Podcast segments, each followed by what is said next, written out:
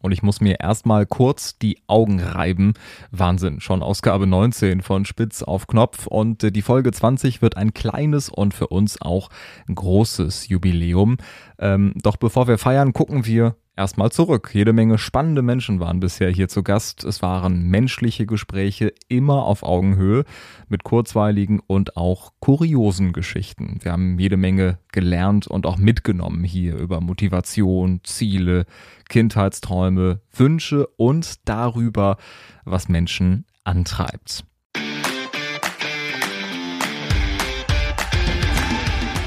Spitz auf Knopf das Interview, wenn das Flutlicht aus ist. Mit Carsten Kulawik. Danke an alle, die bisher als Gast ein Teil von Spitz auf Knopf geworden sind. Und auch danke an euch alle, die immer wieder reingehört, zugehört, die Folgen geteilt und gepusht haben.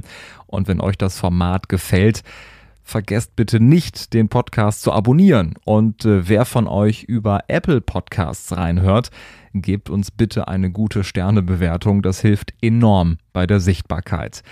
Denn das ist auch das Ziel für die mindestens nächsten 20 Folgen, dass noch mehr Leute den Podcast finden, Spaß haben, eine entspannte Zeit haben, Tipps geben können und äh, ja auch gern Verbesserungsvorschläge loswerden können. Wir sind wahnsinnig froh, dass er unser erster Gast war. Werner Hansch. Kultkommentator, Sportreporter-Legende, ein Vorbild für so viele Radioleute und ein Mann mit einer unverwechselbaren Stimme. Werner hat hier über sein bewegtes Leben gesprochen, mit jeder Menge Zufälle, wie aus dem dreifachen Studenten, Bergmann, Lehrer und Sprecher der westdeutschen Trabrennbahn der unverkennbarste Fußballkommentator Deutschlands geworden ist.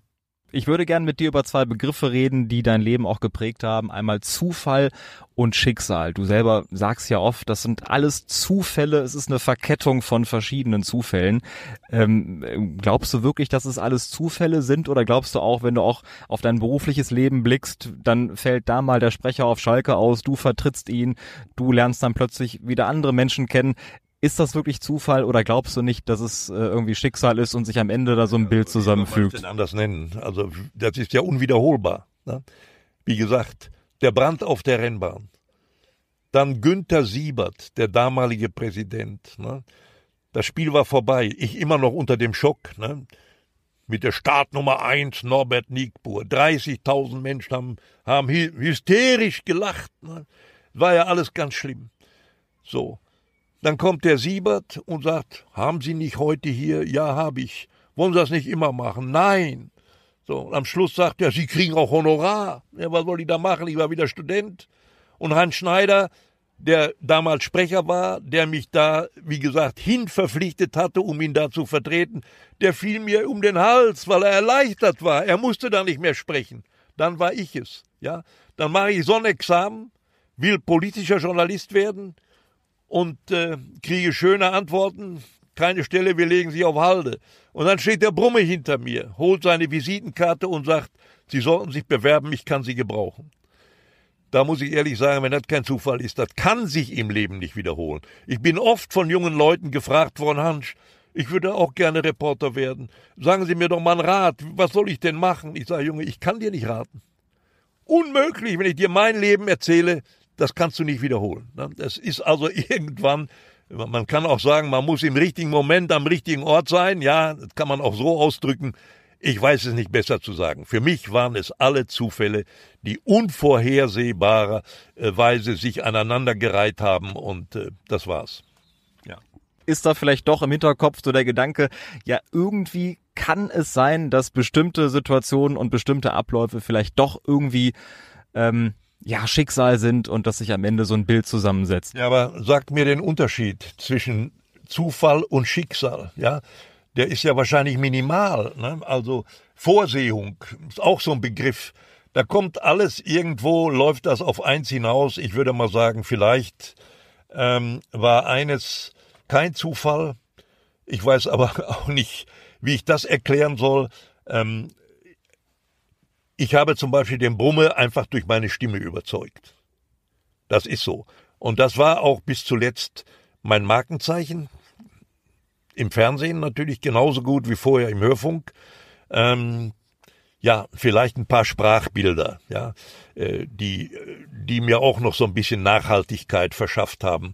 Ne? Das war mein kleiner persönlicher Ehrgeiz, äh, eigentlich äh, diese festgefahrenen, im Blei gegossenen, fußballspezifischen äh, äh, Begriffe, ja, äh, sozusagen mal zu durchbrechen durch eine andere Art von Sprache. Ne? Und das haben sich viele Leute gemerkt. Ne? So ist es ja auch mal entstanden ein geiles Tor. Ne? Ich bin heute noch überzeugt. Die Genialität eines Tores habe ich nie treffender beschrieben als durch diese drei Worte. Warum er seinen Vater nie richtig kennenlernen konnte, auf ihn aber so stolz ist, hat er mir in dem persönlichen Gespräch erzählt. Und ein Lebenskreis hat sich für ihn geschlossen am 21. Mai 1997. Das war fast 25 Jahre nach seinem ersten Einsatz als Schalker Stadionsprecher und da war er für Sat1 als Kommentator dabei beim größten Erfolg der Schalker Vereinsgeschichte. Im Giuseppe Meazza Stadion in Mailand gewann der S04 den UEFA Cup. Und die Sternstunde von Werner war übrigens auch ein Sat1-Rekord. 13,8 Millionen Zuschauer fieberten vor dem Fernseher mit. Immer wenn die Größten der Größten in der Champions League bei Europa- und Weltmeisterschaften gegeneinander gespielt haben, da war er mittendrin statt nur dabei. Kommentatoren-Ikone Marcel Reif. Auch er war einer der ersten Gesprächspartner bei Spitz auf Knopf. Er ist meinungsstark, polarisiert gerne, spricht Klartext und bringt die Dinge auf den Punkt, warum der Fußball für ihn nicht nur eine Sportart, sondern Lebensretter war, wieso er in jungen Jahren Verständigungsprobleme hatte und welche Trikots bei ihm zu Hause an der Wand hängen, das hat er hier in unserem Podcast verraten.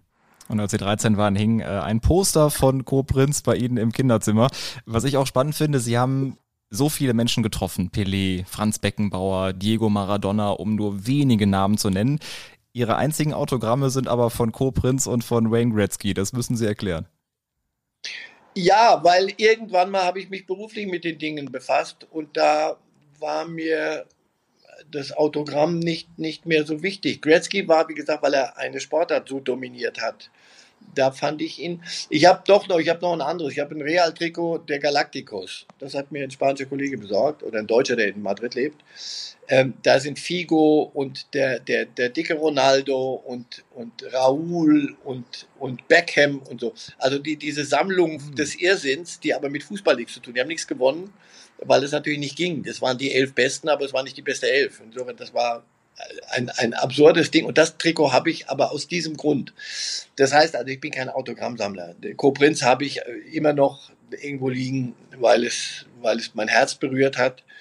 Äh, Gretzky, weil ich den bewundert habe als, als wirklich Ikone eines Sports. Und zwar ein lebendes Denkmal auf dem Eis. Und was der konnte, war, glauben Sie mir, wenn Sie ihn am Spielen sehen, das hatte was. Es war eine andere anderer Aggregatzustand des Sports. Und danach habe ich es beruflich gemacht und da bin ich nicht mehr den, den, den Autogramm nachgejagt. Mhm.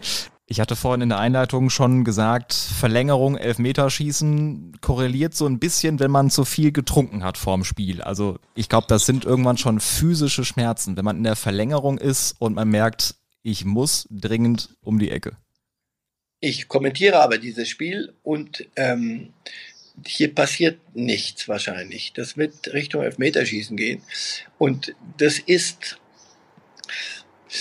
jede, jede, ich weiß nicht, bei, bei, Frauen, ich, ich kann mich in Frauen da nicht hineinversetzen, das müssen die mit sich selber ausmachen. Aber bei Männern, glaube ich, ist das, ist das ein, ein dramatischer Moment des, ich glaube, jetzt muss es, irgendwas muss jetzt passieren. Und das ist mir zweimal passiert. Einmal bei der WM 1994 in den USA und einmal beim Champions League Finale in, in Mailand, Bayern gegen, gegen Valencia auch Elfmeterschießen.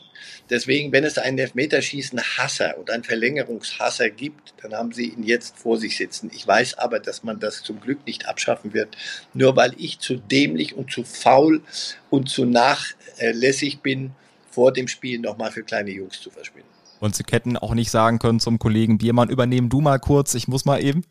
Nein, die Entscheidung wäre gewesen damals und sie ist auch so gefallen ohne in die Tat umgesetzt zu werden, 94, Da hatte ich einen anderen Kollegen neben mir sitzen, aber da konnte ich es auch nicht, sondern da habe ich gedacht, ich lasse es jetzt einfach laufen, wie beim Oktoberfest unter dem Biertisch. Nichts, was ich mir wirklich lebhaft vorstellen möchte, aber ich habe es dann nicht gemacht.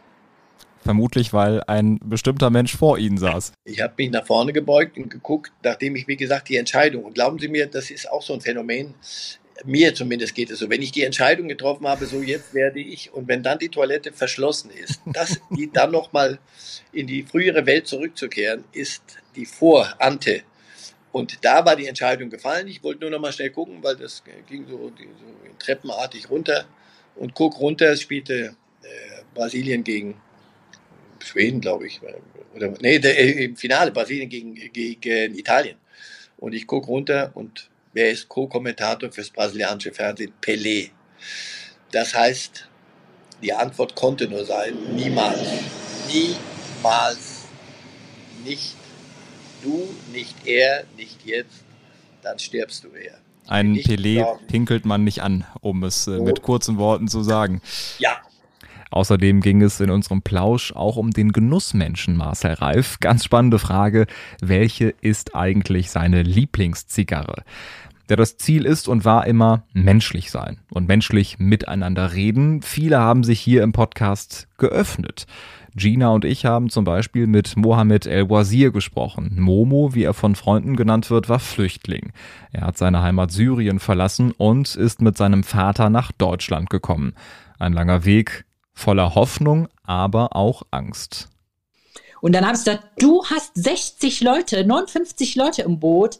Du wolltest, dass 59 Leute sterben, ist dir scheißegal. Hauptsache, du kommst da an oder wie?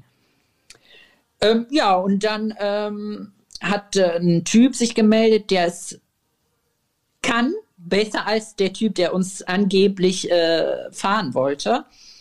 Und dann hat der Typ es hinbekommen, Gott sei Dank, aber nicht für 45 Minuten, sondern für dreieinhalb Stunden. Wir sind um halb sieben morgens äh, Griechenland angekommen. Ihr seid dann mit diesen 59 Leuten, 60 Leuten, seid ihr dann vom Boot runter? Ihr seid am Strand angekommen. Ich schätze mal, es war Nacht. Wohin seid ihr dann? Ihr musstet euch ja erstmal orientieren. Ich war allerdings die ganze Zeit ohnmächtig, weil ich wirklich Angst hatte. Ich hasse ja Meer, ich hasse Wasser komplett. Mein Onkel ist ja im Meer gestorben und wir haben ihn auch nicht mehr gefunden. Und das war oh der Gott. Grund, warum ich nicht mitfahren wollte. Ähm, genau, aber als wir ankamen, so 30 Minuten, als noch hell geworden ist, bin ich dann halt wach geworden. Als ich dann halt auch noch gesehen habe, wir sind fast am Strand. Dann, ähm, ja, wir sind am Strand angekommen und dann habe ich natürlich als erstes meine Mutter angerufen und gesagt, wir sind angekommen. Sie hat geweint, ich habe geweint nach 13 Tagen. Wir haben drei, vier Mal versucht, wir wurden immer wieder erwischt. Dieses Mal wurden wir nicht erwischt. Äh, wir waren halt beide glücklich.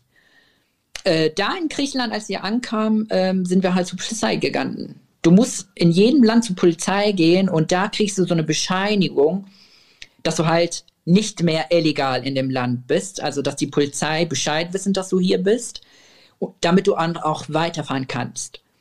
Genau, da waren wir bei der Polizei. Ähm, eigentlich müssen wir sieben Tage bei der Polizei bleiben, aber wir haben am nächsten Tag sofort diese Bescheinigung bekommen, was uns eigentlich alle, wir haben uns alle gewundert, warum das so schnell ging. Und der Grund war, dass sie unsere Handys geklaut haben und die wollten uns oh. am nächsten Tag alle äh, einfach nur loswerden. Mhm. Also, und dann haben die uns nach, äh, ich kann mich ehrlich gesagt an die Stadt nicht mehr erinnern. Hauptsache da auch, wo Meer ist. Und dann hat uns ein Schiff nach Athen abgeholt. Bei diesen dreieinhalb Stunden auf dem Boot, ich glaube, es gab ja während der Flucht vielleicht Momente, wo du überlegt hast, können wir abbrechen, können wir doch irgendwie zurück oder ziehen wir das jetzt durch? Wie hast du während der Fahrt auf dem Schiff darüber nachgedacht? Du warst teilweise ohnmächtig. Ähm, wie viel Angst hattest du? Was ging dir da durch den Kopf? Ähm, mir ging es alles durch den Kopf. Also als erst ist meine Mutter halt, was die gerade denkt. Ich habe ihr ja angerufen, ich habe sie angerufen und gesagt, wir fahren jetzt los. Ich weiß es nicht, wie lange wir brauchen. Ich weiß nicht, was wir ankommen. Falls wir nicht anrufen, äh, mach dir keine Sorgen. Wenn ich dich anrufen kann, dann rufe ich dich. Ähm, ja, dass ich irgendwie dann auch noch zurück gehen, also ne, nicht mehr weiterfahren will, äh, das ist mir ehrlich gesagt nicht durch den Kopf gegangen. Ich wollte einfach nur äh, in Griechenland ankommen. Heute ist Momo so richtig angekommen, er kann fast fehlerfrei Deutsch, er ist integriert und ein Vorbild für viele. Echt großen Respekt. In diesem Podcast haben sich Menschen aber nicht nur geöffnet, sondern teilweise auch schonungslos über eigene Fehler gesprochen. Auch das ist menschlich, aber längst nicht selbstverständlich. Ähm, beeindruckt bin ich immer noch vom Gespräch mit Tobias Blümel, der uns hier so viel Vertrauen entgegengebracht hat und zum ersten Mal in einem Podcast über sein bewegtes Leben gesprochen hat. Der gelernte Automobilkaufmann ist gleichzeitig ein verurteilter Finanzbetrüger, der wegen seiner Spielsucht auch im Knast gelandet ist. Was die Sucht mit ihm und seinem Leben angerichtet hat und wie es ihm heute geht und was seine neuen Ziele sind, das hat er mir hier verraten. Von wem bist du in der Rückschau mehr enttäuscht? Von dir selbst in dem Moment oder denkst du, mein Umfeld hätte vielleicht auch etwas merken können? Die hätten viel früher darauf aufmerksam werden können, dass mit mir irgendwas nicht stimmt. Wie schaust du darauf? Das ist auch ähm, boah, spannend. Ähm, in meinem Umfeld mache ich null Vorwürfe, weil ich konnte, ich habe es ja irgendwann trainiert. Also ich habe ja trainiert zu lügen. Ich kam ja so authentisch rüber. Ich konnte ja die besten Märchengeschichten erzählen. Man hat mir ja alles abgekauft. Ähm, das ist auch so ein Problem gewesen, was ich über, über Jahre lernen musste. Ich glaube, ich habe das ja irgendwann selber geglaubt, was ich den anderen Leuten erzählt habe. Also wenn ich, wenn ich meinen Eltern was vom Pferd erzählt habe und die haben mir das abgekauft, wusste ich, das kann ich bei der nächsten Person auch machen und die kaufen mir das auch ab. Mhm. So, dass selbst, selbst ich habe mir das antrainiert zu lügen ja, und das ist natürlich ein Ding, äh, wo ich meinem Umfeld keinen Vorwurf machen kann, sondern nur mir selber. Ja. Was war ein Beispiel für eine Lüge, wofür du Geld brauchst? ja, ich kann jetzt hier im Podcast, ja, Entschuldigung, dass ich jetzt ein bisschen gedacht habe. Ähm, das ist einfach auch so ein Ding, was sehr, sehr peinlich ist und nicht zu entschuldigen ist, aber die beste Lüge war, ich habe mich damals als Pressesprecher ausgegeben von Hannelore Kraft hm. am Sternberger See in München und habe ihm erzählt, wir machen hier ein Event und bauen hier so ein paar Sachen auf und da kommt der Sprecher und der und der. Und ich hatte es so weit, dass dieser Mensch mir abends ohne Vertrag, ohne alles 5000 Euro gegeben hat. 5000 Euro Bargeld. Und ich bin mit diesen 5000 Euro nach München gefahren, ins Wettbüro und habe diese 5000 Euro verspielt. Und bin dann nochmal zurückgefahren und habe gesagt, ja, ich war jetzt, hab's noch nicht ganz geschafft, ich brauche nochmal 1500. Dann hat er mir nochmal 1500 Euro gegeben. Ähm, ja, krank, richtig krank. Ähm, auch das sind Dinge, ähm, ich frage mich oft, warum habe ich das gemacht oder wie kann man so mit anderen Menschen umgehen? Ich weiß halt jetzt heute, woran es gelegen hat. Gott sei Dank weiß ich, woran es gelegen hat. Aber zu dem Zeitpunkt, ähm, ja, null Verständnis dafür. Auch für mein Verhalten null Verständnis. Aber ich war halt so in der Sucht vertieft. Mein ganzes Leben hat sich nur um Spielen gedreht. Nur. Und das ist halt diese Beschaffungskriminalität, die dann da im Raum steht. Wie beim Alkoholiker oder wie beim Drogensüchtigen die Droge ist das Geld. Und wenn du das Gefühl hast, du hast kein Geld, dann läuft in deinem Kopf ein Film ab, irgendwie an Geld zu kommen. Ja, und das habe ich irgendwie immer wieder hinbekommen, mir Geld zu besorgen. Ne? wir merken einfach, wie gefährlich diese Krankheit ist. Denn es ist tatsächlich eine Krankheit. Du hast es selber angesprochen. Der Umgang mit anderen eben auch teilweise krank ähm, gewesen ist. Warst du da emotional abgestumpft? Das heißt, du hast für dich auch gar nicht mehr gemerkt, was tue ich jetzt meinem Umfeld, was tue ich anderen Menschen an, die dann auf einmal Geld verlieren, was sie auch nicht mehr wiedersehen werden. Ja, genau. Ich war abgestumpft und es war mir unterm Strich egal. Ich sage heute bewusst egal, weil mir das egal war, ob mein Gegenüber, ob ihm jetzt 500 Euro, 1000, die Summe spielt egal, ob ich dem jetzt Geld aus der Tasche geleiert habe, weil ich immer das Gefühl habe, bei meiner Vorgeschichte, die da war, durch meinen sexuellen Missbrauch, den ich nach 23 Jahren aufgemacht habe mit meinem tiefen Psychologen, ich konnte keine Gefühle greifen. Das heißt, ich habe immer das Gefühl gehabt, mein Gegenüber, wenn ich den jetzt bescheiße, ja, ist mir egal. Ich bin auch, man hat mir auch Leid zugefügt. Ob die Person jetzt gegenüber leidet oder nicht, juckt mich nicht. Und so bin ich halt über Jahre durchs Leben gegangen, was der völlig falsche Weg ist. Weil, äh, warum soll denn mein Gegenüber leiden, nur weil ich gelitten habe? Aber so habe ich immer das Gefühl gehabt, okay, ich habe Probleme, dann dürfen andere Leute auch Probleme haben. Und es geht, geht ja in Anführungszeichen, das war immer so meine Kompromisse, nur um Geld. Ja. Und du hast dann nicht nur Geld verloren, du hast ja deine Existenz dann dadurch auch verloren, auch dein Zuhause und ähm, bist eben wegen dieser Sucht und wegen dieser Schulden auch ähm, obdachlos geworden. Das heißt, du konntest deine Miete nicht bezahlen und wurdest dann, dann rausgeworfen oder was war das für ein Prozess? Ja, absolut. Ich hatte dann äh, meine Eigentumswohnung, die ich hatte zu der Zeit, die wurde dann natürlich von der Bank an sich genommen, ähm, weil das, die Wohnung war ja finanziert. Und niemand wollte halt mit mir mehr was zu tun haben. Alle haben sich von mir abdistanziert. Ja, und dann hatte ich nur noch mein Handy und mein Rucksack. Das war dann alles, ne? Sie ist eine meiner Lieblingsmoderatorinnen, Nele Schenker. Wir haben uns äh, vor Jahren bei den Übertragungen in der Regionalliga West kennengelernt und äh, sie hat mich damals schon beeindruckt, wie sehr sie den Sport liebt und lebt. Für sie gehört zum Fußball nicht Kommerz und Kaviar, sondern immer noch Fankurve und die klassische Bratwurst. Und dann ging es für Nele weiter mit der dritten Liga auf Magenta Sport. Und äh, inzwischen ist sie auch in der zweiten und ersten Liga zu Hause. Aber für sie ist der Fußball nicht alles. Helene Fischer. Das ist meine größte Schwäche, möchte ich meinen. Ich bin ein absolut großer Helene Fischer-Fan.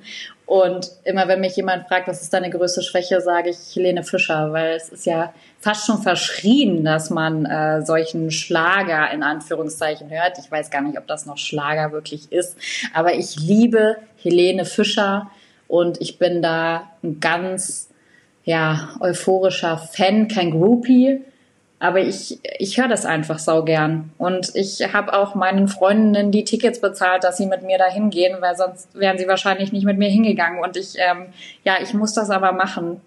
Aber sie haben es bestimmt nicht bereut, oder? Aber vor allem Nein, sie haben es gar nicht bereut. Wir hatten auch sehr gute Plätze und ich bin da auch immer, sobald die Tickets online sind, sitze ich so davor vom Rechner und tau da in die Tasten, dass ich welche krieg. Und dementsprechend ähm, sitzen oder stehen mir da meistens sehr, sehr gut. Und ich bin auch sehr stolz, weil ich es vor zwei Jahren auch dreimal auf die große Leinwand geschafft habe, weil ich so euphorisch mitgesungen habe. Das sind dann die ganz großen äh, Henele-Momente, wie ich mich ja gerne nenne. Richtig. Unter Hashtag Henele sieht man auch Hashtag ein paar Gesangsproben Henele, von dir. Was ist dein Lieblingslied? Boah, es gibt viele. Also ich äh, mag ähm, Achterbahn sehr. Ähm, Verlieb dich nicht nach Mitternacht, das ist so ein bisschen aus ihrer Country-Zeit. Mit keinem anderen finde ich auch toll. Also es, es gibt äh, da schon so einige. Ich habe eine echt krasse Favoritenliste, aber so die drei sind auf jeden Fall dabei, ja. Und viele kennen wahrscheinlich nur Atemlos und können das gar nicht einschätzen, aber da auf jeden ja. Fall nochmal reinhören, was da für Klassiker so dabei Fall. sind. Also ich kann euch die Texte nur empfehlen. Da ist so viel Wahres dabei, man glaubt es kaum. Übrigens finden nicht alle Interviews online statt. Im vergangenen Jahr gab es auch mal eine Zeit, in der die Pandemie so ein bisschen in den Hintergrund gerückt ist. Wir konnten uns auch real treffen, sogar auf einen Kaffee oder einen Tee. Sie hat sich für die marokkanische Minze entschieden und über ihren Job gesprochen. Aber lange nicht nur, sie ist Schauspielerin. Und eine sehr gute, wie ich finde. Kaum ein deutscher Film kommt ohne sie aus. Unglaublich sympathisch und bodenständig. Dabei wollte sie erst gar nicht, weil sie von Fußball keine Ahnung hat und äh, nicht mal Fußball guckt, wenn Deutschland im WM-Finale steht. Das fand ich dann noch sympathischer und ich konnte sie überreden, denn bei Spitz auf Knopf reden wir nicht nur über Fußball. Es soll auch hier in diesem Podcast nur eine Nebensache sein. Ann-Kathrin Kramer war zu Gast.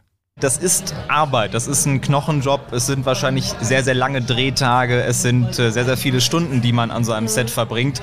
Ist jetzt kein klassischer 9-to-5-Job. Äh, wie viel Arbeit ist das? Was steckt da so dahinter, wenn wir uns jetzt eine klassische Filmproduktion vorstellen? Es gibt jetzt irgendwie einen äh, Fernsehfilm, der produziert wird. Was ist das für eine Arbeit? Was hab, steckt da alles dahinter? Ich habe am Set schon gestanden, da ging es irgendwann mal um 35-Stunden-Woche. Ne? Und da standen wir da und haben uns kaputt gelacht, weil wir gesagt haben, das haben wir an zwei Tagen.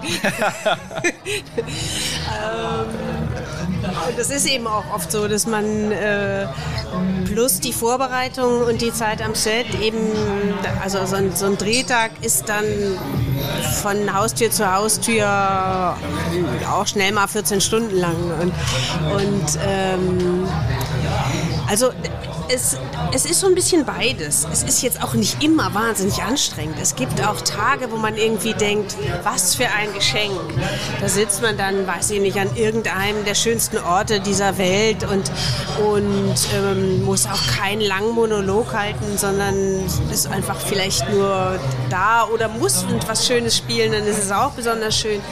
Also es ist eben sehr unstet, unser Beruf. Das ist mal, aber wenn man dann irgendwie nachts um vier äh, bei Nieselregen und minus, weiß ich nicht, zweieinhalb Grad im Hamburger Hafen steht, hm. in einem Abendkleid, weil das Film, das, das, Drehbuch war eigentlich geschrieben für den Sommer, aber gedreht haben wir es dann doch im Winter. Oh. Und man weiß, man steht jetzt hier die nächsten drei Nächte und friert eigentlich sich zu Tode, dann ist es schon nicht so schön. Ja, das ist vollkommen nachvollziehbar. Ja. Ähm, äh, wie viele Texte müssen Sie da lernen? Ist das so, dass man dann äh, diesen Text nach Hause bekommt und dann das Ganze auswendig lernt oder kann man kurz vor der Szene immer noch mal drauf gucken oder gibt es einen Teleprompter? Wie kann ich mir das vorstellen? nee, man muss den Text schon lernen. Also den äh, Teleprompter, das funktioniert auch nicht, weil der Text ist ja das Wenigste. Der Text ist sozusagen, das muss man lernen mhm. und dann muss das in einen einsickern, weil sonst kann man ja nicht spielen. Ja. Denn spielen kann man ja erst, wenn man über die Worte nicht mehr nachdenken muss. Deswegen funktionieren auch Spickzettel oder Teleprompter oder so funktionieren nicht. Hm. Äh, das muss man lernen. Einfach. Jeder hat da seine eigene Methode. Manche lernen vorher alles, manche ähm, werden auch, sind auch total durcheinander, wenn es eine Textänderung gibt. Das ist aber in den letzten Jahren immer häufiger so, dass man morgens dann in der Maske sitzt und dann kommt der Regieassistent und hat bunte Zettel dabei und sagt, so, das sind die Änderungen für heute. Und da kommt Freude auf. Dann, ja, das muss, da muss man einfach, das ist einfach dann so. Das kann man auch, das ist dann so, das muss man sportlich sehen. Mhm. Aber das fällt eben nicht allen gleich leicht. Ja, wie lange brauchen Sie, um in so eine Rolle so richtig einzutauchen und diese Rolle wirklich auch dann zu leben? Also das kommt natürlich drauf, es kommt drauf, total drauf an, was das für eine Rolle ist und auch wie, wie viel Futter die hat. Also ähm, bei manchen muss man sich auch ein bisschen mehr selber noch so dazu basteln an Background, also was das mhm. dann, was man da spielen möchte oder so. Das ist wirklich sehr unterschiedlich. Man muss für seine Ziele auch mal in den sauren Apfel beißen oder Opfer bringen, Dinge tun, die andere nicht tun würden, um zu zeigen, ja, ich will's wirklich, allen Widerständen zum Trotz wie zum Beispiel auf einem Campingplatz wohnen. Das würde ich nie tun, auch schon gar nicht im Winter, aber Cedric Pick musste das tun, weil in der Stadt keine Wohnung frei geworden ist. Und nur wer wirklich alles für seinen Traum tut, der wird am Ende auch belohnt. Dabei lief in seinem Leben erstmal alles in eine andere Richtung und wer weiß, vielleicht hätte Cedric mir heute eine Lebensversicherung angedreht, aber nee, er ist jetzt gern gesehener Field Reporter bei Magenta Sport und er fiebert mehr als emotional mit am Mikro bei den Spielen von Bayer Leverkusen wenn alles spitz auf Knopf kommt oder alles oh, hart auf hart kommt. da ist der Titel wieder drin. Ist der Titel Sehr drin, ja. Dass du dann eben auch immer einen Plan B hättest. Du musst ihn jetzt noch nicht kennen, aber du wüsstest, du hättest einen, wenn du ihn bräuchtest. Und deswegen sagte ich ja gerade am Anfang, ähm, diese ganzen Berufserfahrungen, die ich bislang schon gemacht habe, ich möchte das jetzt nicht wieder machen, aber ähm, allzu tief fällt man, glaube ich, nicht, wenn man ungefähr weiß, was man so alles kann. Hm. Jetzt äh, auf den Punkt gesagt, wie viel Ehrgeiz und wie viel Durchhaltevermögen braucht man, um diesen Weg zu gehen? Unglaublich viel, weil es eben auch keinen klassischen Weg gibt. Ne? Also zumindest habe ich den nicht kennengelernt. Den gibt's sicherlich, aber ich habe den jetzt nicht kennengelernt. Ähm, ich habe äh, 2014 mit der Moderation angefangen. Wir haben es ja gerade schon so ein bisschen skizziert. Damals war es zum Beispiel auch so, dass ich erstmal anderthalb Jahre bei einem Online-TV-Sender gearbeitet habe oder davor noch ein Werbespot gemacht habe, der da auf Pro7 und Sat1 und so lief. Ähm, das heißt, irgendwie da reingekommen bin, weil jemand meinte, ach, der könnte doch dafür ganz gut passen, mach du da mal. Hab da meine ersten Moderationserfahrungen gesammelt, aber das war natürlich ein eine Garantie für gar nichts. Also da musst du weitermachen, weitere Erfahrungen sammeln, hier nochmal irgendwie ein unbezahltes Praktikum machen, da nochmal ein unbezahltes Praktikum machen. Du musst auch sehr idealistisch oder visionärisch unterwegs sein, so nach dem Motto, egal was ich hier einstecke, egal was ich hier gerade ähm, erlebe und ähm, inwiefern ich da auch für leiden muss, das Endziel zählt. Das heißt, wenn ich mal irgendwann in der Moderatorenbranche mich da verankern möchte oder auch gerne im Fußballbereich mal was machen möchte, dann musst du jetzt halt da durch. Das ist dann halt so. Klassisches Beispiel, ich habe während meiner Zeit in ähm, Niedersachsen, als ich für Radio 38 in Braunschweig moderiert habe, habe ich ein Jahr lang im Wohnwagen gelebt. Also das ist auch so, so ein Ding, äh, wo jetzt viele Leute sagen, ja, was ist mit dem denn los? Ja, äh, Freunde, das war nämlich damals so, ich habe hab plötzlich wieder die Camper so im, im ja, ja, Das war mal eine Fernsehserie früher. Ja, ja. ja stimmt. Ach ja, genau. Nee, ähm, war tatsächlich damals bei mir so. Ich habe mich bundesweit beworben, weil ich hatte kein Volontariat. Als Radiomoderator ist das so mit Grundvoraussetzung, hatte ich aber nicht. Deswegen wollte mich in NRW zunächst keinen Sender haben. Dann habe ich mich deutschlandweit beworben, so nach dem Motto, alles auf eine Karte. Wer jetzt so blöd ist und mich anruft und sagt, komm mal vorbei auf ein Vorstellungsgespräch, äh, den musst du jetzt überzeugen. Und dann hat der damalige Chef des Radios in Braunschweig hat gesagt, komm mal vorbei. Das war Ende Juli und er wollte jemand für Mitte August. Deswegen war mir dann hinterher auch klar, warum er mich eingeladen hatte. Der hatte einfach den Zugzwang gehabt. Der hat sich nicht drum gekümmert und musste plötzlich jemand aus der Kiste wühlen. Mhm. Und dann stand ich da nun mal ungünstig und dann hat er mich eingeladen. Und äh, ja, dann habe ich den Job bekommen. So nach dem Motto, in zwei Wochen fängst du hier an. Ich kannte niemanden in Braunschweig. Äh, die Wohnungssituation im Sommer ist so, dass selbst bei der Uni auf dem Gelände der Uni die ganzen Studenten erstmal alle zelten, bis sie eine Wohnung kriegen, weil immer mehr Studenten im Sommersemester anfangen, als es Wohnungen in Braunschweig gibt. Das heißt, äh, die Wohnungssituation ist da eh nicht so ganz einfach. Und dann hatte ich aber von Anfang an das Gefühl, hier willst du nicht ewig bleiben, das willst du als Sprungbrett nutzen, um irgendwann mit der Berufserfahrung punkten zu können, um mhm. dann in NRW moderieren zu dürfen. So kam es am Ende auch, aber es wurde ein Jahr. Aber weil ich eben mich da nicht irgendwie sesshaft machen wollte, sagte ich, hey, eine Wohnung suchen macht gar keinen Sinn. Hör mal, äh, liebe Eltern, ihr habt doch da einen Wohnwagen, den braucht ihr Nein. doch gerade nicht. Äh, könnt ihr den nicht irgendwie da mal oben in Braunschweig äh, in der Nähe da mal irgendwo platzieren auf dem Campingplatz? Dann habe ich erstmal eine Bleibe und kann ja im Notfall immer noch zurück. Äh, haben sie gemacht, lieb wie sie waren. Und, Was war ähm, aber die erste Reaktion? Kein Problem oder bist du bekloppt? Ähm, bist du bekloppt, ist aber kein Problem. Cedric ist äh, übrigens nicht der Einzige mit Werkself-Verbindungen hier. Wir hatten zwei absolute Sympathieträger und die Gesichter von Bayer Leverkusen zu Gast. Und einmal waren wir sogar zu Gast in der Bayer Arena auf Einladung von Stürmerstar Stefan Kiesling über 400 Pflichtspiele für Bayer 04, Publikumsliebling und jetzt weiterhin unter Vertrag unterm Bayerkreuz im Team mit Rudi Völler, der ja kommendes Jahr aufhört, und Manager Simon Rolfes. Über eine Stunde haben wir gequatscht und Kies hat mir verraten, dass er auch als Profi oft gesündigt hat. Keine Acai Bowl und kein Salat ohne Dressing. Nee, es gab Fast Food, um das Tor besser zu treffen. Kochbuch, was verbindest du damit? Oh, ja, äh, ich hatte damals äh, durch, ähm, ähm, ja, Facebook war es damals, einen Account, ähm, den wir auch mit einer Markenfirma zusammen so ein bisschen betrieben haben. Und da kam, ähm, ja, kamen die eigentlich auf die Idee, hey, lass uns doch mal ein Kochbuch machen. Ähm, du, hast, du kochst gerne, zwar nicht Zeit dafür, aber ich koche gerne. Und ähm, kann, dann können wir das Ganze miteinander verbinden. Und ähm, das haben wir getan. Ähm, äh, Erfolgsrezepte hieß es. Und ähm, wir haben äh, ja, alles gespendet ähm, für eine gu gute Einrichtung hier in, in, in Leverkusen. Mhm. Und äh, es kam, denke ich, gut an. Also das Ding ist ausverkauft gewesen, das war auch gut. Wir mussten nochmal einmal nachordern, ähm, dann waren die auch weg. Also ähm, ja, bin ich schon äh, dann auch irgendwie stolz darauf, ähm, dass, dass es sowas mal gab und ähm, ja, dass ich da irgendwie so mitwirken konnte. Jetzt ähm, habe ich so ein bisschen was mit dem zweiten zu tun. Ähm, allerdings ist es äh, vom Verein aus, von, von, von, von Bayer hier, ähm, haben die Mitarbeiter und auch ein paar Spieler, äh, soll es jetzt zu Weihnachten auch was geben, ähm, ja, da äh, gibt es sozusagen dann äh, eine andere Auflage. Ich glaube, ich hole mir eins. Ich nehme mir lange Zeit vor, irgendwie kochen zu lernen. Vielleicht klappt es jetzt auch im Lockdown light oder so. Du, da ist auch eine Tiefkühlpizza dabei. Ähm, das kann ich. Bei, beim, bei meinem Kochbuch. Äh, daher habe ich gedacht, das kommt ganz gut an. Ein sehr sympathisches Kochbuch. Das gefällt mir. Das, das schreibe ich auf den Wunschzettel für Weihnachten, glaube ich, direkt drauf. Ja, das, das, du hast mich vorhin nach Ritualen gefragt gehabt und ähm, eine Tiefkühlpizza gehörte tatsächlich auch irgendwie dazu. Ähm, ich hatte vor, vor den Spielen äh, bei, ja, me meistens dann immer zwei Tage vorher ähm, eine Tiefkühlpizza tatsächlich gegessen. Ehrlich? Äh, ja. Äh, weil, Wussten das die Trainer damals? Da, die wussten schon einiges bei mir. Ich habe ja auch gerne Cola getrunken, das war ja kein Geheimnis. Aber solange man irgendwie dann seine Leistung bringt, ist es dann auch in Ordnung.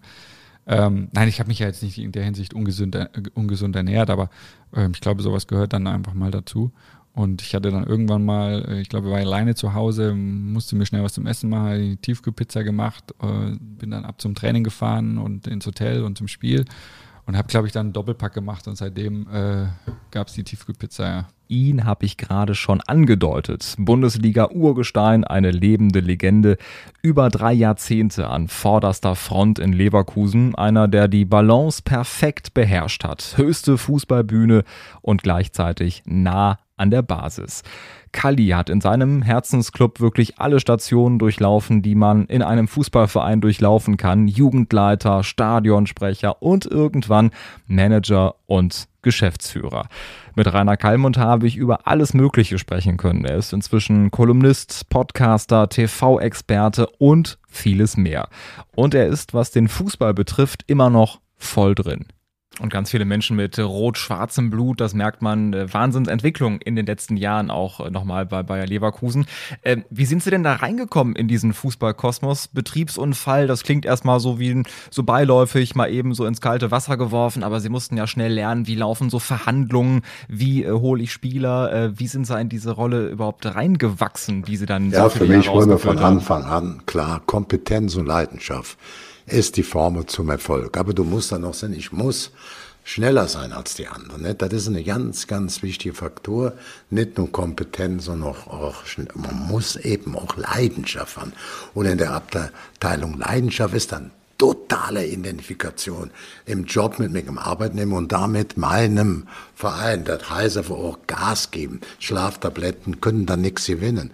Und so haben wir ja eben in Brasilien eben auch manchmal wurde es von ein bisschen Glück begleitet, aber an für sich waren wir dann auch ähm, positiv bekloppt. Wenn wir dann den Anfang hatten, den ersten Strohhalm in äh, Brasilien, dann haben wir das auch aufgebaut. Ne? Wir haben dann Plakat, das ist die bekannteste Zeitung, die da, also Fußballzeitung, das haben wir dann alles dann, dann, äh, wie gesagt, bei, bei Tita war es noch so, da konntest du nicht hier äh, schnell mal eben gucken, wer haben die gespielt. Dann kriegst du mir eine Videokassette geschickt, die war bei uns gar nicht abspielbar, da war auch ein Büro in Gutesbach bei Bonn, da haben wir das erstmal auf unser System gespielt, dann haben wir wieder den Tita weil ich die auch dem Ribbeck und auch unseren Leuten noch zwei, dreimal zeigen musste, wie der so ist, weil ich sage, oh, mit dem scheiß Brasilianer, ne, also, und dann haben wir das perfektioniert, dann haben wir auch gute Anlaufstellen gehabt, wir haben uns dann über die Zeitungen, dann über die Videos, dann über noch mehr Live-Beobachtungen und so wurden wir auch, ich glaube, Bayern München bis auf Johnny Elber, der ja von äh, Stuttgart kam, haben die alle guten Brasilianer von uns weggeholt. Ne? Das war zwar scheiße, wir konnten das nicht ändern. Das, das muss man einfach so sehen. Ich habe dann immer gesagt, die haben sich ordentlich verhalten, die haben gut bezahlt. Aber wir machen dasselbe ja auch beim VW Bochum oder bei anderen kleinen Clubs. Äh, da musste man sagen, wir sitzen im, auch im Glashall und speisen mit der gleichen Steine, nur ein paar Etagen tiefer. Und, ja, konntest du nichts machen. Die haben das meiste Geld bezahlt, waren immer meistens Meister, meistens in den großen europäischen Wettbewerben, die man und dann auch eine Stadt mit Lebensqualität. Ja, dann musst du dann ins Rohr gucken. Ne? Das ist dann so. Und das sind äh, die Gesetze des Marktes natürlich auch. Ja, Heute ja, sitzen ja. Sie übrigens mit dem iPad auf der Ersatzbank und damals wurden eben VHS-Kassetten verschickt. So ändern sich dann die Zeiten.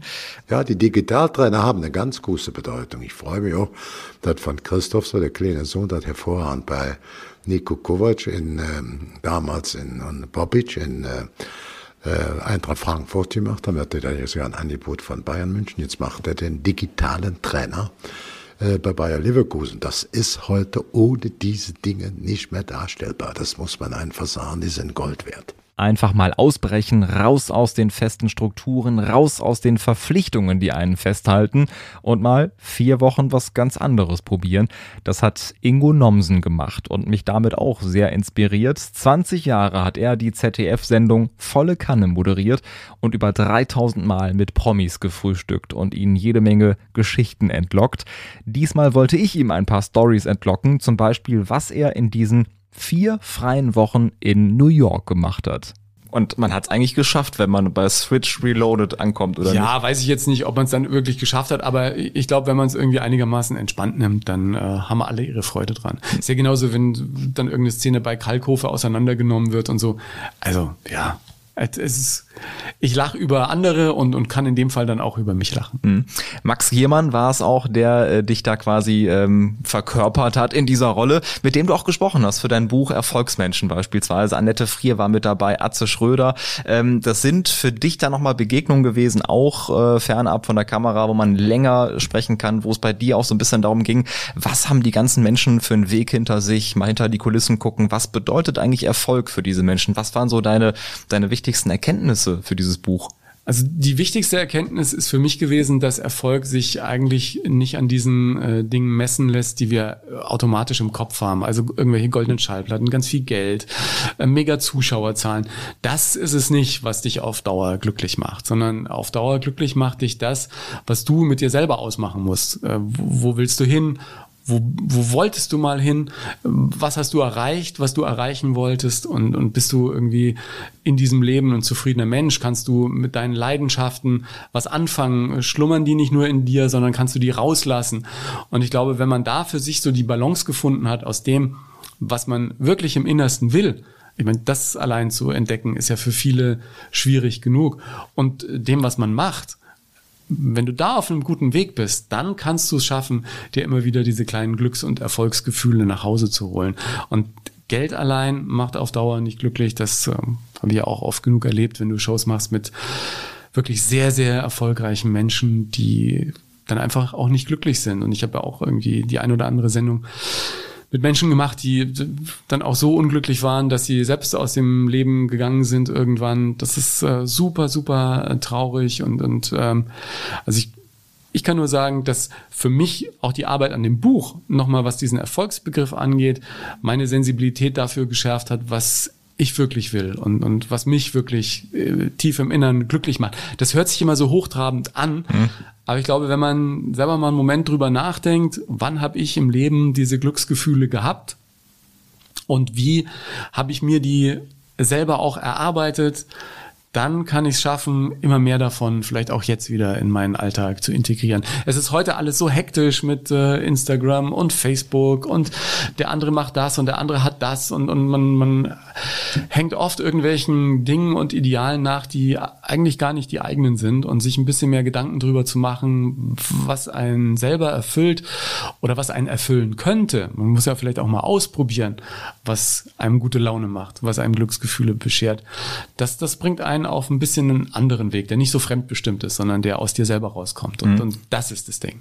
Heißt ja auch sowas wie Geld ist nicht alles, sondern es geht ja um die Zufriedenheit und deswegen kann man Erfolg eben nicht nur in Klicks oder Quote oder Geld messen, sondern eben dieses eigene Empfinden, wie es einem dann dabei geht, natürlich auch. Ja, und dieses Glück des ähm, einfach mal Ausprobierens und Machens. Und kurz nach unserem Gespräch kam dann heraus, dass Ingo bei Volle Kanne aufhört und jetzt an seinem neuen Buch schreibt und ganz neue Pläne schmiedet.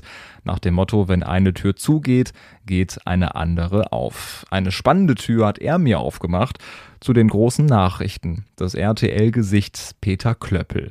Er hatte mal zwei Angebote auf dem Tisch vom Geo-Magazin und von dem damals ganz neuen und blutjungen Sender RTL.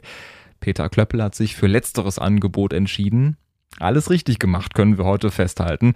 Fast jeden Abend sehen wir ihn in RTL aktuell. Aber wie ist es eigentlich, täglich Nachrichten zu präsentieren und vor allem, wie sehr nehmen an die Tragödien, Schicksale und auch die schlimmen News mit?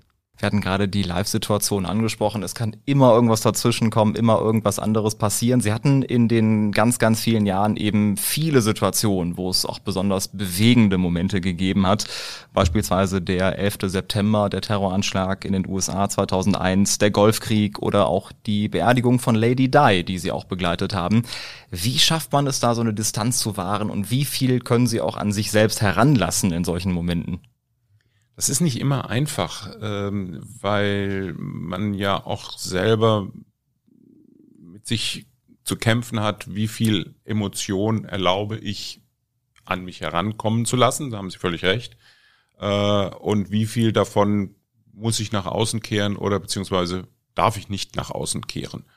Und gerade bei solchen tragischen Ereignissen, ob das jetzt der 11. September war oder auch die Beerdigung von äh, Lady Di, äh, gab es natürlich Momente, wo ich ganz froh war, dass ich vielleicht auch mal gerade nicht zu sehen war, weil ich da einfach tief durchatmen musste und schlucken musste äh, und die Bilder für sich sprechen lassen konnte. Manchmal ist das auch gut, wenn man als Fernsehjournalist sich dann zurücknimmt und einfach mal die Klappe hält. Und diese Momente muss man erkennen und man muss auch wissen, wie man damit umgeht. Ähm, es bringt nichts jetzt meine ganzen Emotionen nach außen zu kehren. Natürlich habe ich die auch, aber es bringt auch nichts so zu tun, als, als lässt mich das alles völlig kalt. Das würden die Zuschauer merken und mir würde auch was fehlen in diesem Beruf, wenn ich nicht die Möglichkeit hätte, tatsächlich Mensch zu sein vor der Kamera. Also wenn ich nur so ein Vorleseapparat wäre, dann müsste ich nicht da sitzen, dann könnte man so ein Avatar da hinhocken oder was auch immer, mhm. ein Sprechcomputer. Hm. Was geht Ihnen da so durch den Kopf in äh, solchen Momenten? Funktionieren Sie da auch? Würden Sie auch diesen Begriff bemühen? Ja, das ist ganz viel funktionieren und das ist einem auch bewusst, auch mir, dass ich deswegen auch in dieser Position bin, weil ich ganz gut funktioniere. Und funktionieren heißt dann tatsächlich, sein, sein Oberstübchen klar zu halten und ähm, die Fakten über die Emotionen zu stellen, zu beschreiben, zu erklären, das, was man da sieht oder was die Zuschauer auch sehen äh, und nicht in Sprachlosigkeit zu verfallen. Aber gleichzeitig darf man auch nicht äh, sich dem Gefühl hingeben, dass ich muss jetzt alles erklären und muss jetzt alles mit Worten beschreiben. Vieles beschreibt sich selber, vieles erkennen die Menschen selber. Und wenn man da die richtige Mischung findet, ja, das ist dann Teil dieses Funktionierens. Mhm. Das muss Ihnen auch richtig unter die Haut gegangen sein, vermute ich, weil Sie eben auch diese persönliche Verbindung zu den USA haben. Das ist jetzt nicht irgendein Land auch für Sie gewesen. Sie haben dort selber gelebt, dort Ihre Frau kennengelernt. Hat das auch für Sie eine Rolle gespielt in diesen Momenten, wo Sie gedacht haben, Mensch, das ist doch genau da und da und da war ich vielleicht letztens noch? Ja, na klar. Und ich meine, das ist auf der einen Seite belastend, aber gleichzeitig auch hilfreich, weil ich natürlich viele Informationen abgespeichert hatte über das Land, über die Leute, über das Gebäude, über Flugverkehr, über alles Mögliche, worüber man natürlich dann in den ersten Stunden auch ganz besonders viel gesprochen und spekuliert wurde. Ähm, und natürlich ist es gleichzeitig auch ein, ein Land der Heimat für mich. Äh, und so wie in jedem anderen Heimatland, das getroffen wird, hat auch dieser Anschlag mich getroffen. Ähm, ich wusste nun zum Glück, dass keiner meiner Bekannten oder Freunde wohl im World Trade Center arbeitet und jetzt unmittelbar in Gefahr war. Aber ich habe dann auch hinterher erfahren, dass einige unserer Mitarbeiter, die dann dort auch hingefahren sind, um darüber zu berichten, dann doch nur knapp mit dem Leben davon gekommen sind. Eine meiner Lieblingsstimmen war auch hier mit dabei. Im Prinzip kennen alle Fußballfans seine Stimme, aber die wenigsten wissen, wie Jens Thelen aussieht. Das ändert sich jetzt auf unserer Instagram-Seite. Spitz auf Knopf unterstrich Podcast könnt ihr ein Bild von ihm sehen.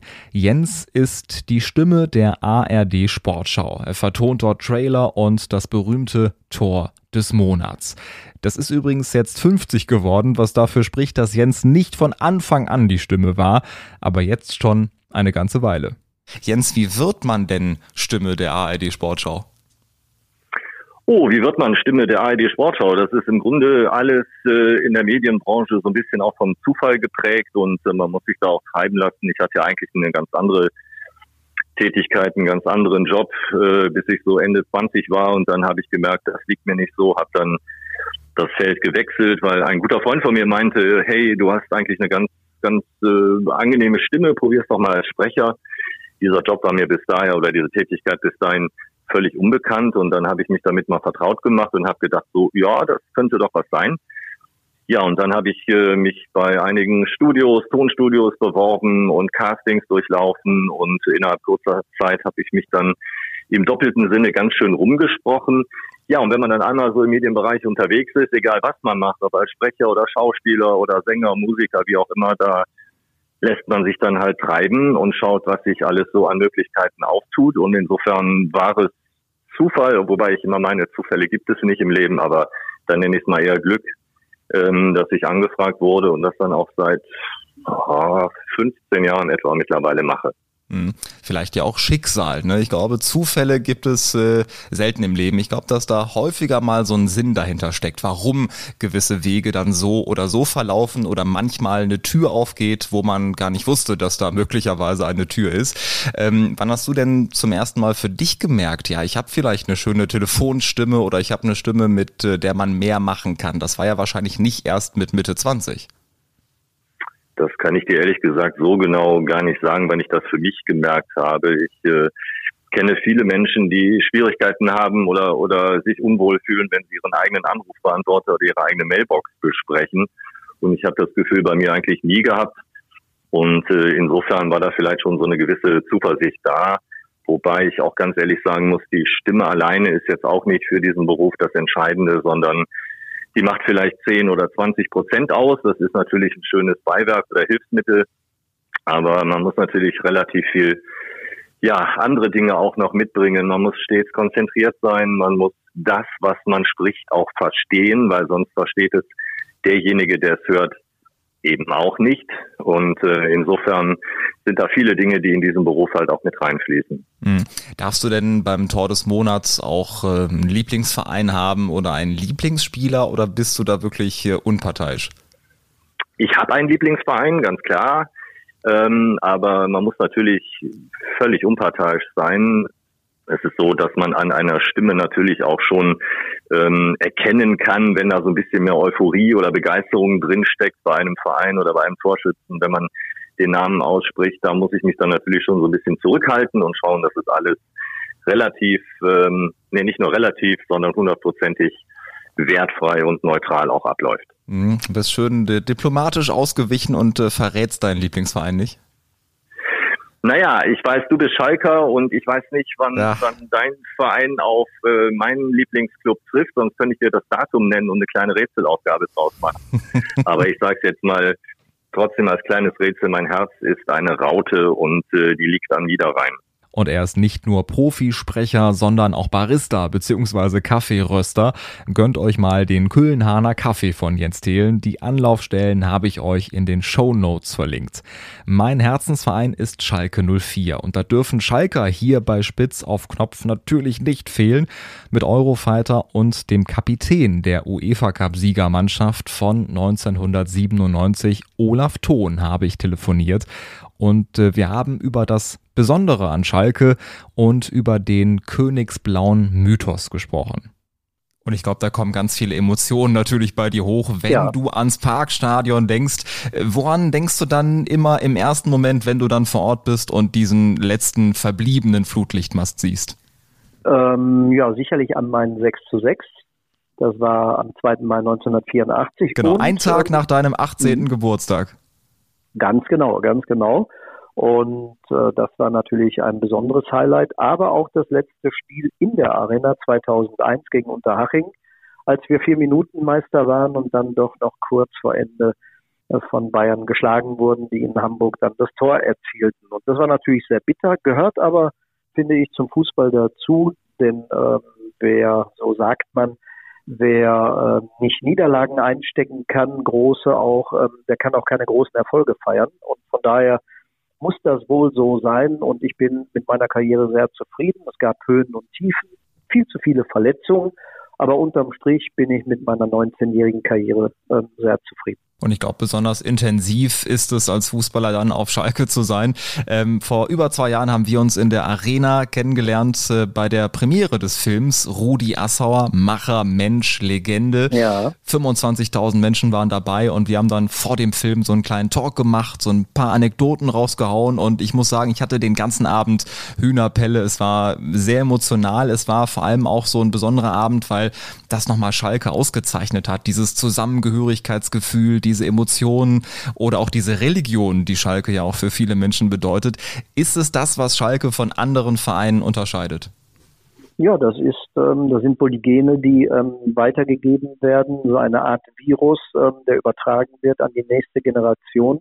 Und ich glaube auch die harte Phase, die wir jetzt im Moment bei Schalke durchmachen, da zeigt sich, wer der wahre Fan ist. Und ähm, ich bin fest davon überzeugt, dass wir auch irgendwann den Turnaround wieder schaffen werden und dann als Einheit zusammenstehen. Und das geht nur mit den Fans, weil wir Themen haben wie Ausgliederung äh, und, und, und. Ähm, und da, das kann nur mit Geschlossenheit funktionieren. Und da appelliere ich an alle Beteiligten, äh, zu Schalke 04 zu stehen, auch in dieser schwierigen Phase. Auch er ist Schalker durch und durch und sogar im Gelsenkirchener Ortsteil Schalke groß geworden und er war bei der letzten Schalker Meisterschaft sogar live dabei. 1958. TV-Urgestein und einer meiner Lieblingsfernsehkollegen, Uli Butowski. Mit ihm tausche ich mich gerne über Fernsehen, Fußball und vieles mehr aus. Und jetzt kommt eine völlig verrückte Story. In den 80er Jahren hat er übrigens die Bundesliga quasi gekauft und für 60 Millionen D-Mark ins Privatfernsehen geholt. Denn damals gab es noch keine DFL und mit Rechte verkaufen kannte sich auch keiner aus, bis eben Uli Putowski kam. In seinem Garten in Mausbach haben wir uns ausgiebig und entspannt unterhalten über seine Anfänge als Journalist, Moderator und Kinderbuchautor und warum er sich mal mit insgesamt 250 luxemburgischen Frauen getroffen hat. Ich fahre da, wenn ich heute nach Luxemburg, Bertrange, so heißt der Ort, fahre, fahre ich immer noch dahin und gucke mir diesen für mich magischen Ort an. Da mhm. ist heute gar nichts mehr, überhaupt nichts mehr. Aber diesen, diesen Hof, den gibt's noch. Und da gucke ich dann immer so ein bisschen mit Wehmut hin, weil es war eine ganz kleine Mannschaft, vier, fünf Leute, die Sport gemacht haben. Es gab keinen Neid, es gab keine Starallüren, es gab keine Starhonorare. Jeder verdiente das gleiche übrigens in der Zeit. Es war ein bisschen Kommunismus. Und äh, irgendwann sagte Dr. Thomas zu mir, so, und Sie sind jetzt der Sportchef. Und da habe ich mich umgedreht, habe gefragt, wo sind meine Mitarbeiter? Ich hatte da zu dem Zeitpunkt noch keine. Aber so, so entwickelte sich das und du hast komplett recht. Das war eine wunderbare Zeit mit schönen Möglichkeiten. Änderte sich dann aber auch. Äh, ja, nach vier, fünf Jahren änderte sich das. Aber diese vier, fünf Jahre, 84 bis 89, das waren im Fernsehen beruflich die schönsten Jahre, wobei jetzt kommt wieder der alte Radiomann.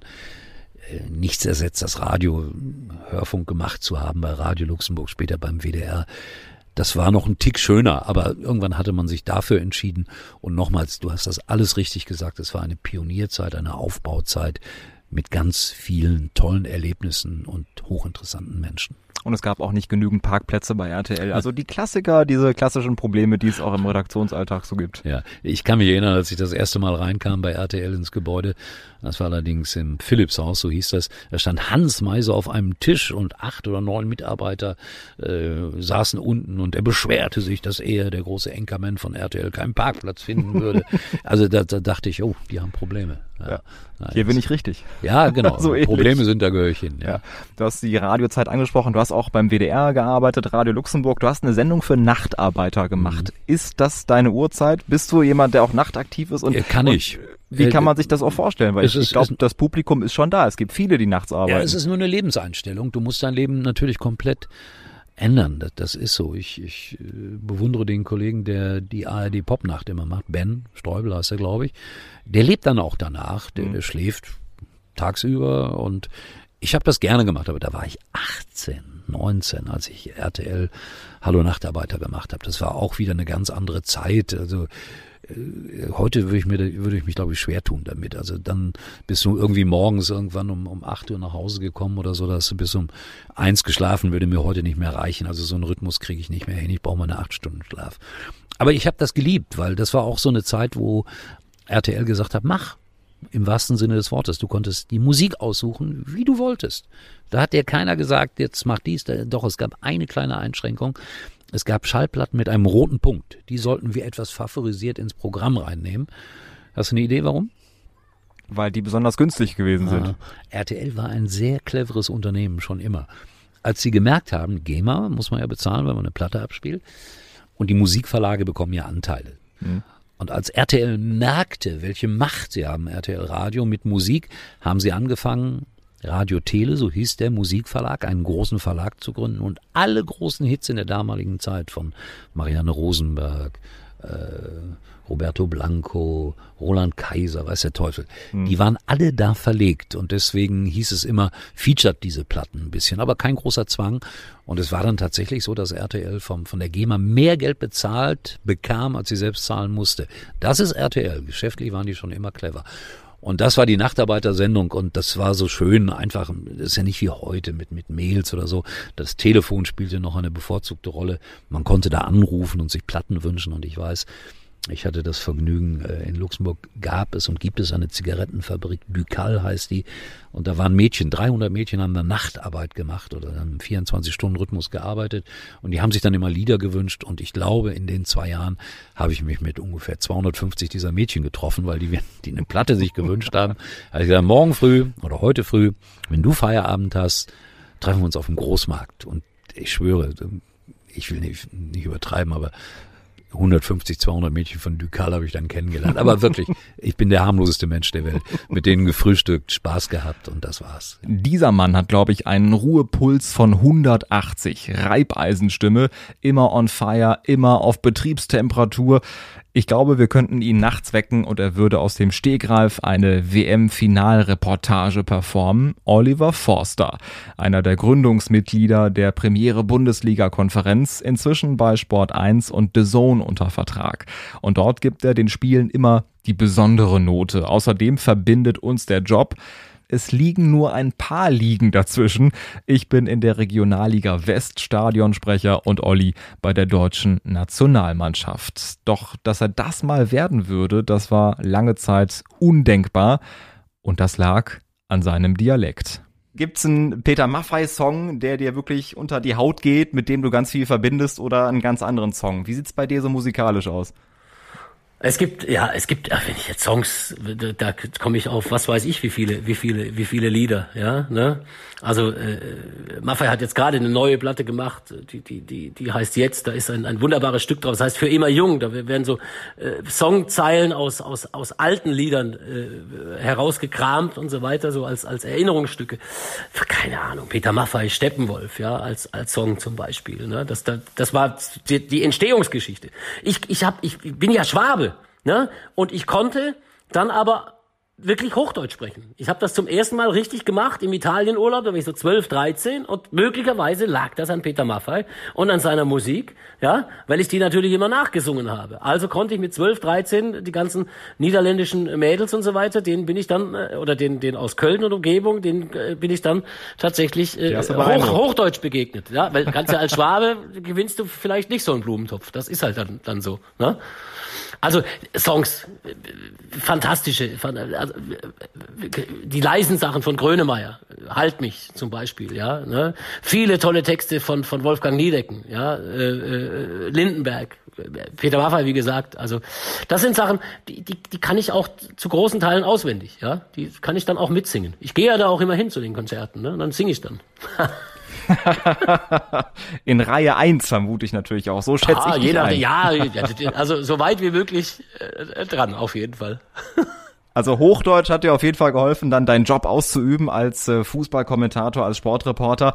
Du hast aber nach dem äh, Abi Politikwissenschaften und Pädagogik studiert, ähm, das Ganze sogar auf Lehramt.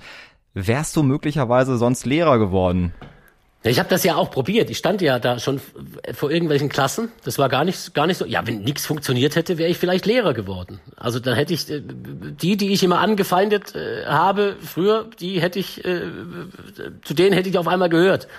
Wäre ich auf dieser Seite gewesen. Ich glaube, es ist besser, so wie es gekommen ist.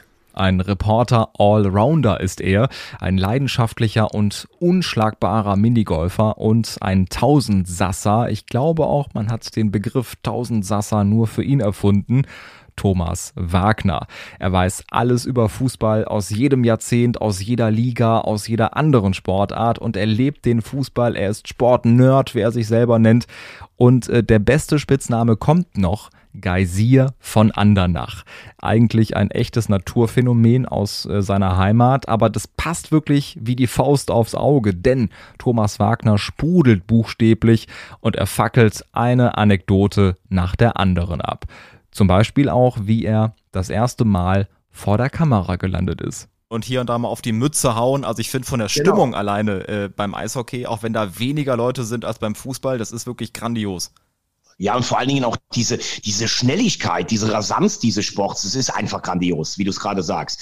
Dann im Fußball natürlich so die Anfänge, die Spiele, da hast du dich dann so hochgedient über ein Einzelspiel am Sonntag, über ein Einzelspiel am Freitag und dann irgendwann Samstagnachmittag mal die große Sendung, die um 13 oder um 14 Uhr beginnt, äh, mit Experten wie Effenberg und mit Franz Beckenbauer und so und das dann zu moderieren, wo du denkst, ey, ich komme hier aus so einem kleinen Kaff, 1500 Einwohner, habe früher mit meinen Jungs zusammen Radio gehört oder sowas und jetzt, äh, also dafür, du denkst ja im Moment wirklich, muss man sagen, boah, jetzt guckst du die ganze Fußballwelt auf dich drauf. Wobei, du weißt, was ich meine. Das sind vielleicht insgesamt kolumniert zwei Millionen Menschen, die sich das angucken, auch in Sportsbars, aber äh, ja, fühlt sich schon, das ist schon so ein Moment, der einen sicherlich auch ein bisschen stolz und emotional äh, macht. Ähm, aber auch so ein Champions League Viertelfinale moderiert, Real gegen Dortmund damals, äh, als Dortmund leider 3-0 verloren hat. Ähm, dann hast du irgendwann, kann ich mich erinnern, wir haben Boxkämpfe gemacht. Irgendwann hieß es, wer kann denn boxen hier? Ich, ich bin jetzt kein Boxexperte in dem Sinn, aber ich habe mich immer für Boxen interessiert. Ähm, dann habe ich mich da richtig reingelesen, sind wir nach New York gefahren, Hookkämpfe, Mayweather gegen Pacquiao, haben wir aus dem Studio in München gemacht mit dem leider verstorbenen Graziano Rocchigiani, Abraham Hook, mit Uli Wegener, der Legende in New York gewesen. Wahnsinn. Also das sind natürlich Erinnerungen, die man einfach da dran hat. Dann Handball, äh, 98, Bronze für Deutschland in Südtirol. Ich war nur als kleiner Beitragsmacher dabei, dann fiel der Interviewer aus. Äh, Dann hieß es, Wagner, hast du einen Anzug dabei? Ja, äh, ja ich habe einen Anzug dabei. Den hatte ich aber eigentlich dabei, um abends auf die Partys äh, gehen zu können. Ja, dann machst du morgen Interviews. Deutschland gegen Russland. Äh, hab dann meine, gerade meine Eltern noch angerufen mit, glaube ich, dem ersten Handy, was es gab, oder einem Hausanschluss. macht, macht nachher mal den Fernseher an. Ich bin heute, mache heute Interviews. Und dann Heiner Brandt, äh, Kretsche interviewen und sowas. Also das ist natürlich, wenn, wenn du das denkst, was das so bei dir selber auch freigesetzt hat. Ne? Du weißt jetzt, oder du weißt es vielleicht nicht, du guckst jetzt deine Kamera und da gucken jetzt drei Millionen Menschen zu oder sowas und du bist dann, ich hatte damals noch einen Ohrring an, wenn ich mir heute die alten Bilder angucke. Geil. Aber auch so mal Sachen machen wie, wie Golf, äh, BMW Open in Eichenried oder sowas. Also tolle Sachen und auch beeindruckende Menschen, die du natürlich teilweise auch dabei kennenlernst. Und das ist natürlich dann schon was Besonderes. Ja, Weltklasse. Was haben die Eltern denn gesagt? Jetzt nicht zum Ohrring, sondern äh, dazu, dass du dann irgendwann im Fernsehen warst.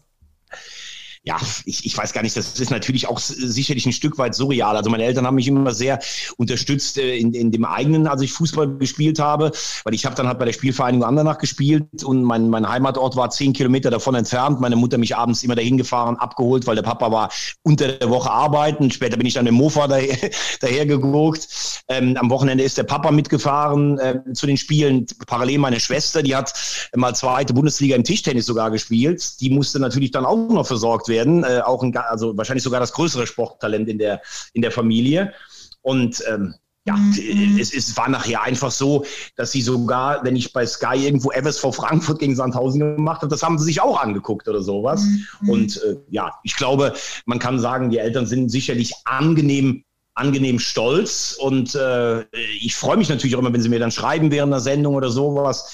Aber die, das ist natürlich teilweise auch für die eine, eine, eine fremde Welt fast. Also wenn ich denen sage, ich fliege jetzt am Dienstag nach Moskau, da ist Champions League, ZSK gegen Wolfsburg und ich fliege dann in der Nacht von Moskau nach Krasnodar und fliege dann aber nachts mit BVB noch nach Paderborn zurück, um am nächsten Morgen wieder in Köln zu sein, dann gucken die sich das natürlich auch erstmal im, Atlas an oder sowas. Das ist natürlich, das ist natürlich was, wo dann, wo, wo- dann wahrscheinlich auch die Eltern sagen, Gott, kommt der Junge rum, aber ist schön auch so eine Unterstützung von zu Hause dann einfach zu haben.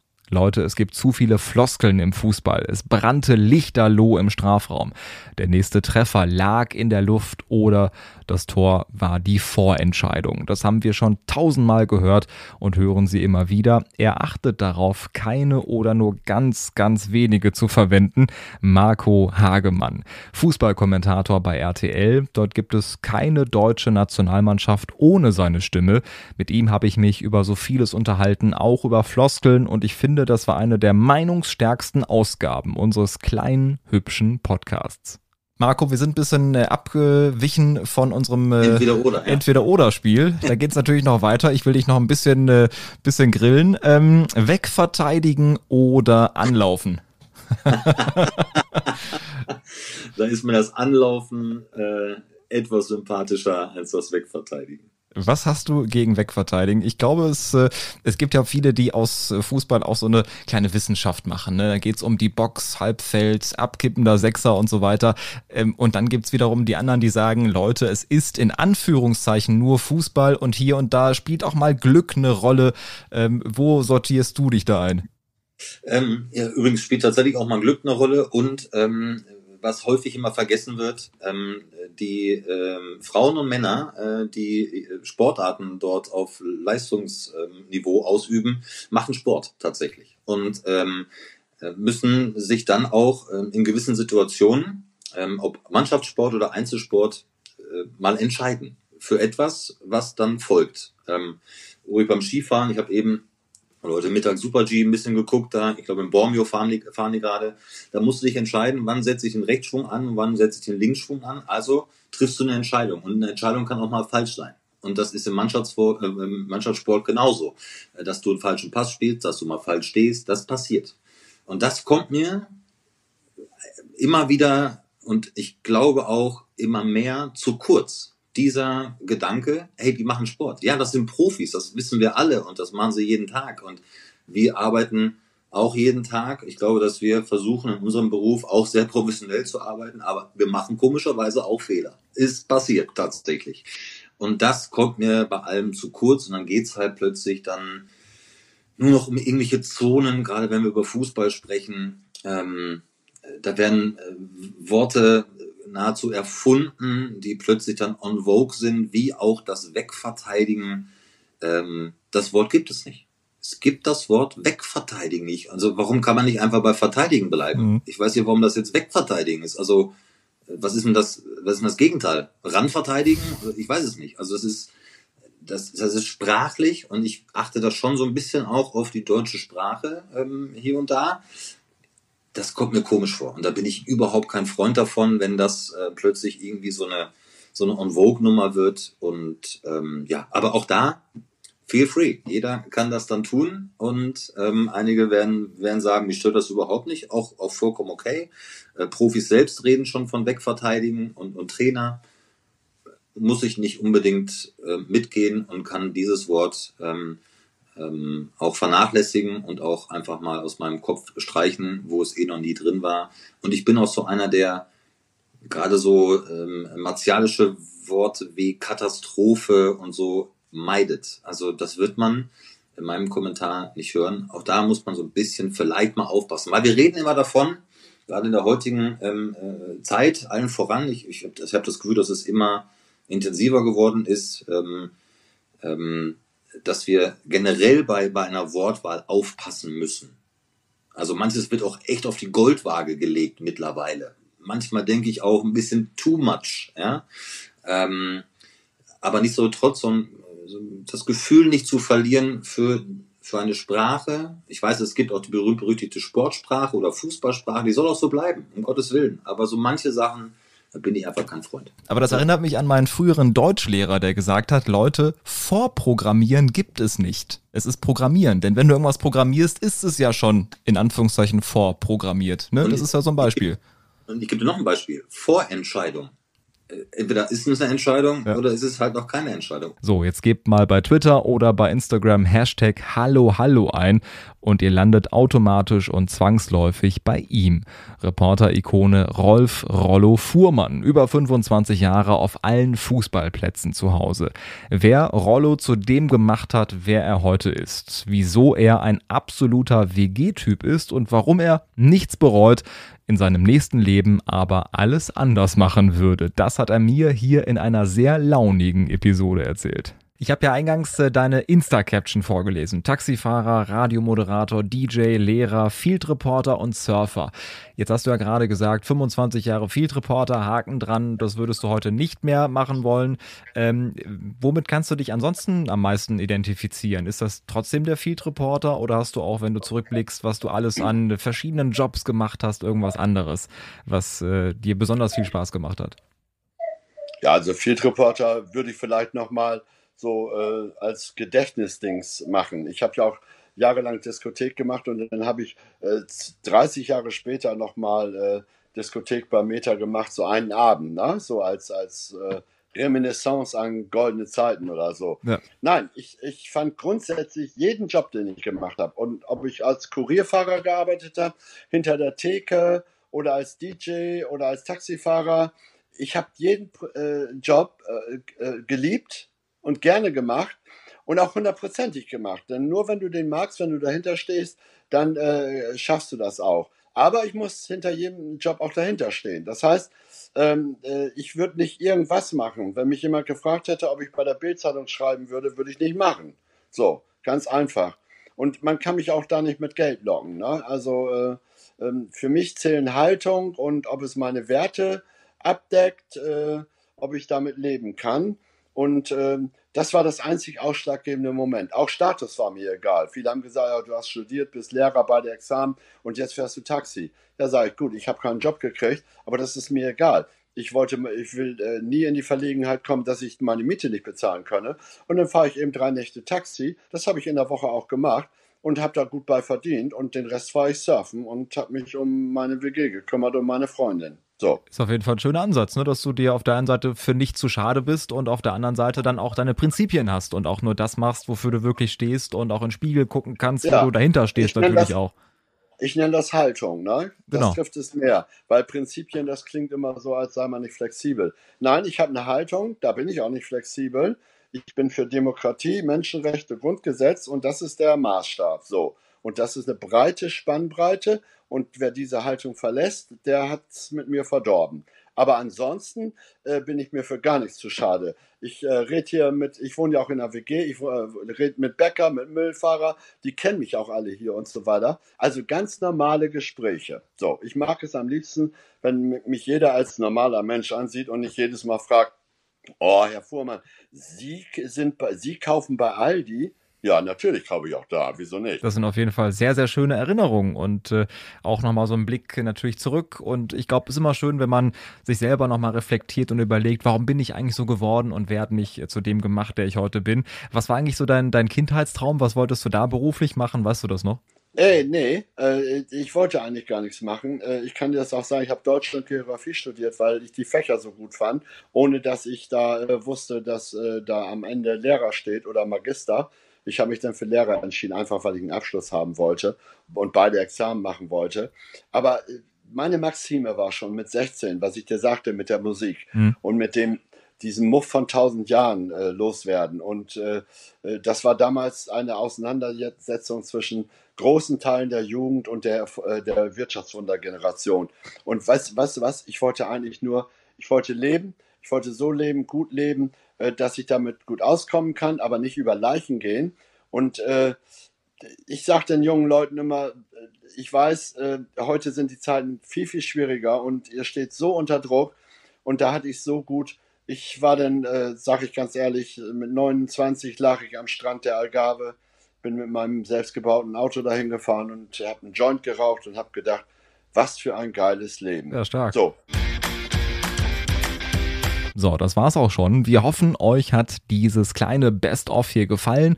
Und wenn ihr bei einigen Abschnitten gedacht habt, das ist ja spannend, da würde ich gerne mehr wissen, dann klickt doch gerne mal die einzelnen Folgen an und hört nochmal in Ruhe rein. Jede Folge, jedes Treffen und äh, auch jedes Gespräch war eine Bereicherung und wirklich ein einzigartiger Moment. Nochmals vielen Dank an alle Gäste, Gesprächspartner und Freunde der ersten Stunde hier bei Spitz auf Knopf.